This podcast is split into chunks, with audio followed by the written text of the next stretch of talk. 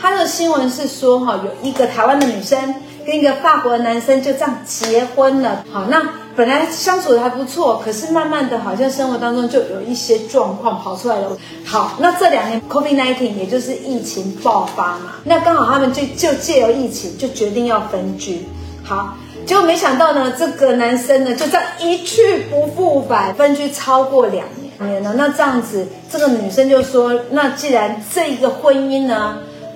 名名存实亡，哈，那干脆我就跟法院来诉请离婚。结果没想到呢，他跟法院诉请离婚开庭的时候，对方那一个男生老公呢还没有回来，也没有到现场，所以法院就说啊，我恐怕呢因离离合啊，哈，就就判他可以离婚，啊，就判他可以离婚。好，所以呢，今天要跟大家探讨的事情是第一个。疫情可以作为离婚的正当理由吗？好，那再来另外一件呢，是更复杂的事情，监护权的问题。那到底又要归谁？好不好？就是分居之后，小孩的监护权，好，又要归谁？这个我们要探讨一下。好，还有，如果监护权归一方，照顾的那一方可以禁止另外一方，就是禁止他孩孩子的爹或孩子的娘来看他吗？好，在法律上是 OK 的吗？是允许的吗？今天呢，那个我们正要写那个分居，因为还没到离婚哦。婚呃分居协议是前一步嘛。好，那这个协议要怎么写，才可以让我们哦，呃后面走得很平顺？法律的问题，滴滴扣扣的哈，来安律师在这里好好的把它用起来。OK，好，那我要来问安律师第一个问题了哈，就是。我刚才讲的这个疫情 COVID-19 可以作为离婚的一个理由吗？是可以还是不可以？法律怎么认定？嗯，那就是说，原则上其实夫妻是要负一个不负同居的义务了。嗯，那所以就是说，根据一零一条，民法一零一条规定说，除非你没有正当的、有正当的理由，你才可以不用负同居的义务。所以，像这个新闻来讲，它是因为疫情而分居。好，那这个部分其实是我们我们法律并没有规定说要分居多几年才可以诉请离婚，所以事实上这个离婚的长短只是只是法院辅助的标准之一。哈，所以重点在于说到底夫妻之间有没有继续维婚维持婚姻的可能。我是建议就是以半年做一个基准啊，半年之后你们已经分居两地，那对方你可能还是要去跟用通讯软体或者是相关的证据证明说，哎，可能你跟他说要签字离婚，结果他都不理你。好，那那你根据这个证据，再加上你分居半年，再根据法院去诉请离婚，那这时候你成功的几率就会非常高。但是如果你如果你今天是对方，其实在可能跟你在通讯软体在对谈的时候，他其实他可能也不太想，他不想不太想离。哦，那可是你分居两地，哦，不太想离，那情况之下，他如果去法院讲说他想维持婚姻，那这个恐怕就不一定可以可以构成这个所谓的。诉请离婚的事，OK，其实要对方有意愿，对，如果一方有意愿，另外一方没有意愿，好，那可能我们要再想别的方办法了，好不好？好，要想别的办法，哈，OK，好，那结婚就衍生有小孩的问题，那小孩的问题呢，就讲到这个离婚或者是分居，就会想到监护权。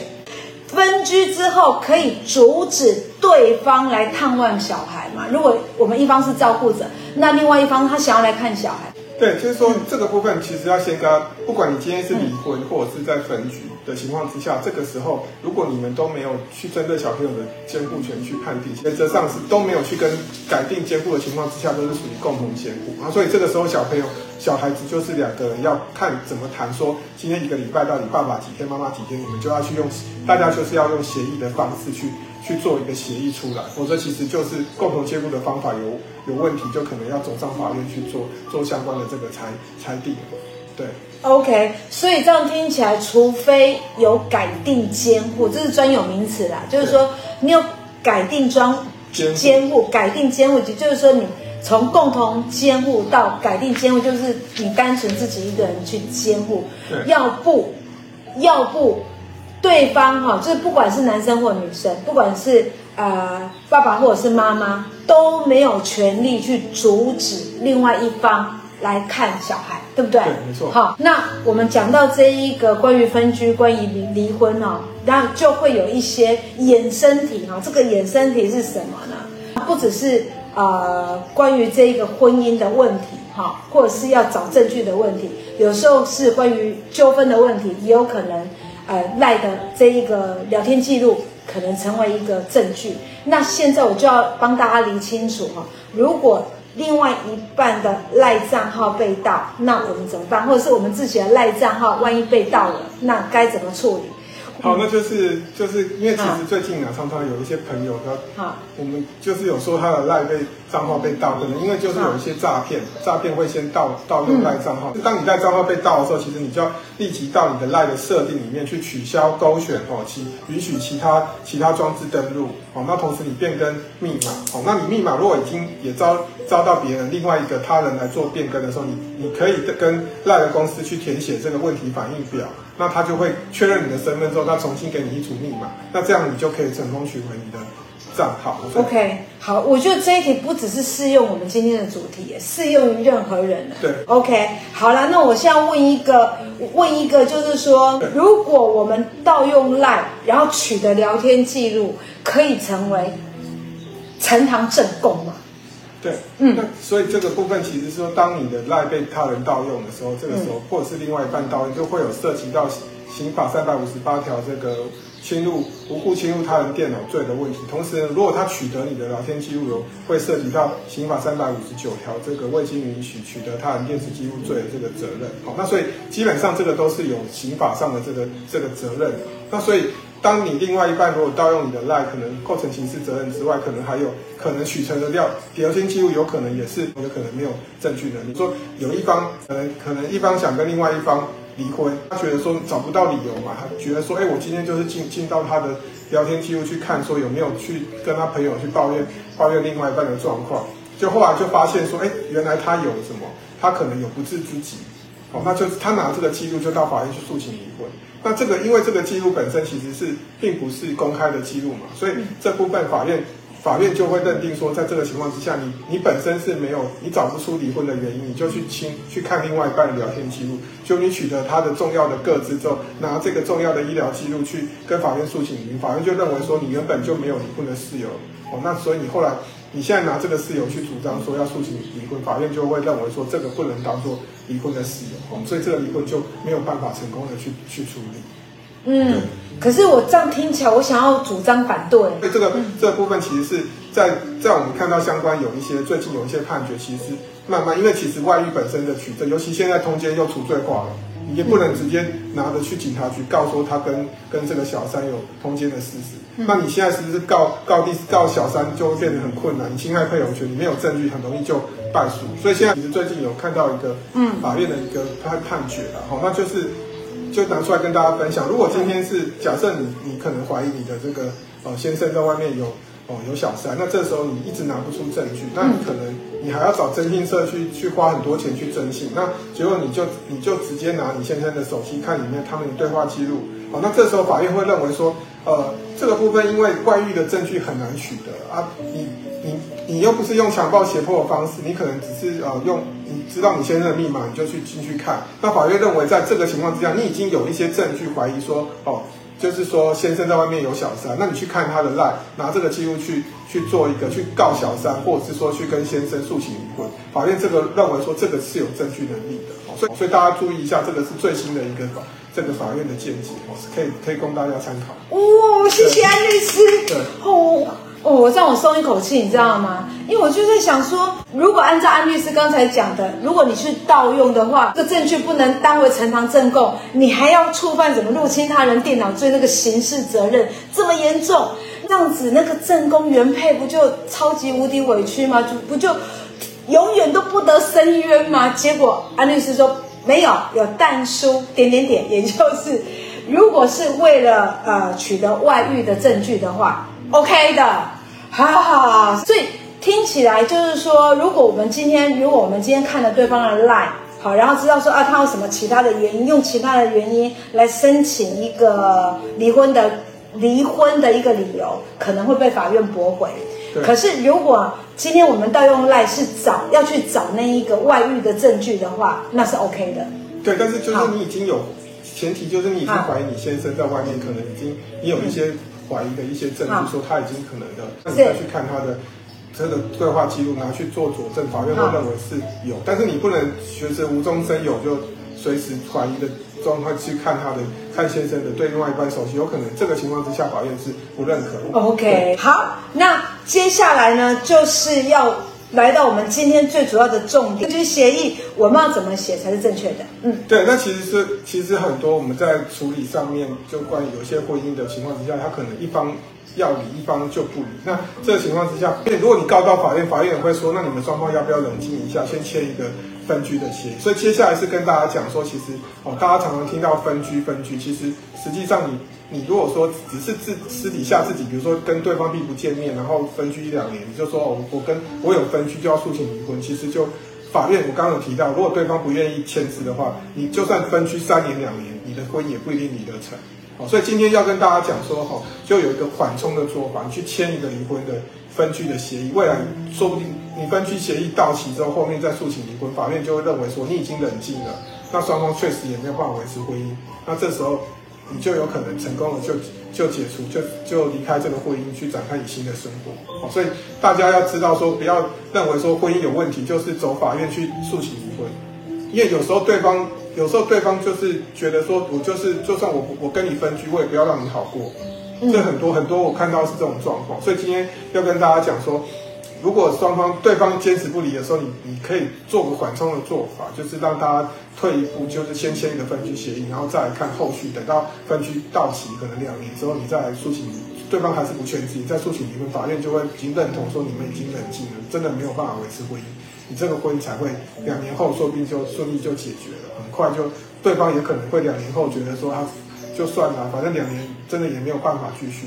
哦，那这时候就可以解决。好，那所以我们先跟大家讲一下说，当你签分居协议的时候，第一个就是分居的期间要明确。好，所以因为我们民法一零零一条规定说，夫妻在婚姻的存续期间必须要互不同居的义务，所以你约定说要永久分居，这个时候是这个条这个协议就是我永久无效。好，所以你你如果说分居两年、三年。好，这个部分其实哦，这个都你你如果要这样子写，基本上都是属于合法的，哦，就不会有什么违法问题。然后第二点就是说，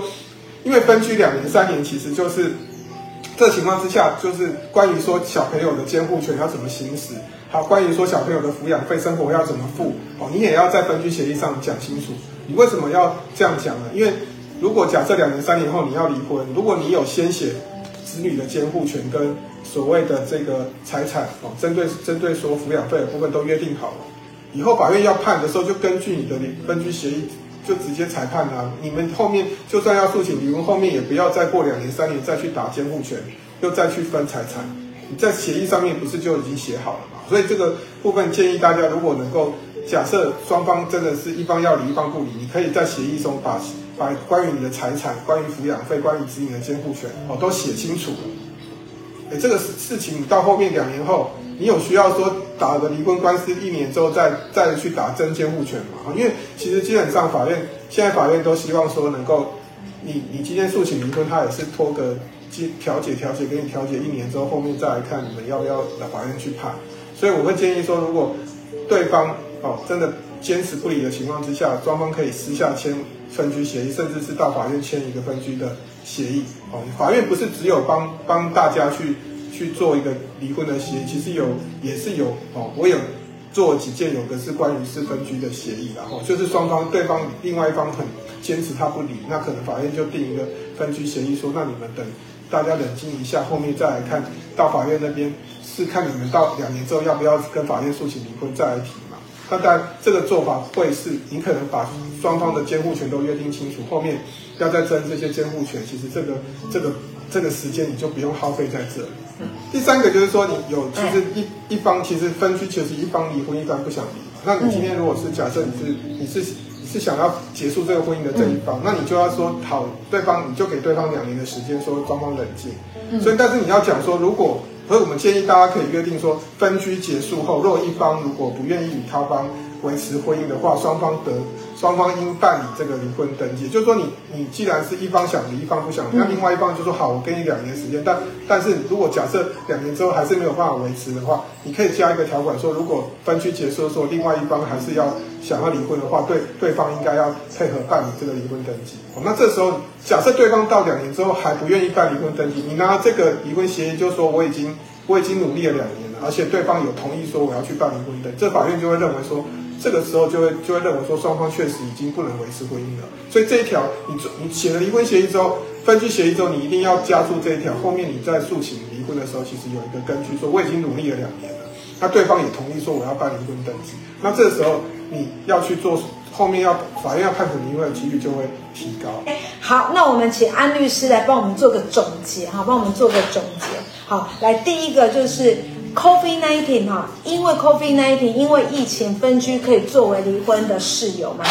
好，那就是说原则上就我们民法一零零一条规定说夫夫妻是夫妇同居义务，好，所以没有正当理由其实不能分居的。好，那在你分居的情况之下，哈。要做离婚的事由，这个时候基本上哦，你分居的长或短哦，只是一个法院判断的标准。最重要的就在于说，夫妻之间有没有维持婚姻的可能性。假设是说哦，双方一方一方想离，一方不离去分居，然后对方也是哦，他方就没有要离婚的意愿，其实就是因为吵架或什么原因哦，就就分居了一两年。那这个情况之下，如果最后你诉请离婚的情况下，只是因为说因为分居几年，你没有提出说到底怎么样不能维持生活，这个你用这个理由来分居就不一定法院会会认可，所以你一定要有其他不能维持婚姻的事由，才能够作为诉请离婚的事由。OK，好，那分居之后，对方呃可以阻止对方探望小孩吗？对，那当然，因为就是说你分居，不管你是分居或离婚的话，这情况之下哈，或者是正在进行式，其实。这个小小朋友基本上还是共同监护，好，那所以呃，基本你在分居六个月以上的时候，你可以跟可以用协议的方式去谈去处理监护权，或者是你跟法院诉请说要改定监护。那这时候如果对方不给你看小孩的时候，这个时候就可以申请法院做暂时处分，好，暂时处分去酌定说现在在分居期间或者是在离婚期间，到底小朋友的监护权哈，一个礼拜到底跟爸爸几天，跟妈妈几天，法院就会帮你定好，好，所以当你现在有在苦恼当中说小朋友，比如说你分居或者是离婚的情况之下，对方不给你看小孩，你就。你就大胆的跟法院去申请说，呃，我要做暂时处分，请法院帮我定说一个一个礼拜到底我可以看到几天小孩，而不是说你就一直去跟对方讲说，拜托你给我看，啊，那这时候就算你找警察，警察也不会理你啊，因为警察认为说啊，这个你要去法院讲，我我们也没有办法帮你处理，好，所以就最后如果对方真的是很恶劣不让你看的时候，你就跟法院去叫家事法庭去做暂时处分，啊，才会去法院就会帮你决定好说到底一个礼拜你可以看几天小孩。好，那再来呢？另一半盗用我们的 LINE 好的账号的时候怎么办？或者是有人盗用我们的 LINE 怎么办？对，那第一点就是说，当你盗你的 LINE 账号被盗用的时候，你就要立即到你的 LINE 的中的设定去取取消这个所谓的其他装置登录，因为他方其他人可能是从你电脑哈去得自己的密码，所以你就要从取消允许其他装置去登录，然后同时变更密码。那假设如果你变更密码完之后，你可能你你还是没有办法变更密码，你就要。到赖公司的所谓你要填写这个表单，好，填写表单去去确认说，哎，我我要取得我的取回我的密码，他在二十四小时内会确认你的身份，会提供另外一组密码让你去变更，好，所以你就不要，你你遇到你的赖的账号密码被被盗用的时候，你不用去你去报警没有用，你你要直接跟哦透透过你赖的设定或赖的公司去好去做说你要去取得你的密码，哦，那这个动作会最快取得，那基本上，那如果你今天可能是另可可能是有有人要用用到你的密码，可能去好去盗取你的对话记录的时候，基本上原则上是不可以当做证据使用，哈，不可以就是拿他他想知道你的隐私，然后去跟你揭发，或是或是说想知道你的电脑里面有一些资料，然后拿去做不法用途的时候，这时候不可以当证据使用。但是刚刚庭长有问到一个问题，就是说如果他你是怀疑对方外遇。那你需要赖的记录去佐证的时候，这时候法院最近的法院法院的见解认为说，你可以拿这个当当做外遇的证据去诉请离婚，甚至拿去告小三，这都没有问题。法院也会认同说，因为你真的没有办法，没有苦无证据的情况之下，你确实有相关的证据哈，初步的证据认为说有对方有外遇，那你必须需要对方对话记录的时候，你就拿这个对话记录哈去做诉请离婚，或者是去告小三，这部分法院是认可的。OK，好，然后。有效的分居协议，我们应该要怎么写？好，那第一点就是说，你必须要写清楚说这个分居的起訖的时间，你不能写永久分居，因为我们不然你写永久分居就违反我们刚刚民法所讲一零零一条这个所谓呃这个夫妻要夫妇同居的义务，你就说永久分居，那就代表说你你就违反一零零一条这个夫妻夫妇同居义务的的规定了嘛。那第二点就是说，因为你在分居期间有包括财产，哈，包括抚养费、包括生活费、包括小朋友监护权，你也要定好。哦，定好之后你就可以这两年之内就不会有纷争。那或者是这两年之后你分居结束之后，你你要诉请离婚，那这时候就有一个规则，就是到包包括小朋友的监护权，或者说是包括婚后财产，或包括生活费、抚养费，你在协议都定好，法院也不用再重新再帮你定说，哦，后面离婚之后的监护权要怎么定。那第三个就是说，为了避免说未来你分居之后，后面还要再诉请离婚，你就要加，你真的想要离婚的一方，你就要注记说，吼，今天我假设我分居结结束之后，我他方还是想要想不能维持，不想维持婚姻的时候，呃，对方双方应该应自应自这个应办理这个离婚登记，吼，应办理离婚登记。所以就是说，你要加注一条说，分居结束后，若一方如果不愿意他方继续维持婚姻，双方应就。应办理离婚登记。你加了这条之后，如果两年之后，假设两年分居之后，对方不愿意签字的时候，你可以根据这条说，因为我们已经努力了两年，那对方也同意说要办登记，表示对方当时候就有离婚的，在两年之后他有离婚的意愿，你就根据这条诉请离婚，你这个判准离婚的几率就会大大增加。OK，好好，那我们早安霆嫂，下次见啦，好，拜拜。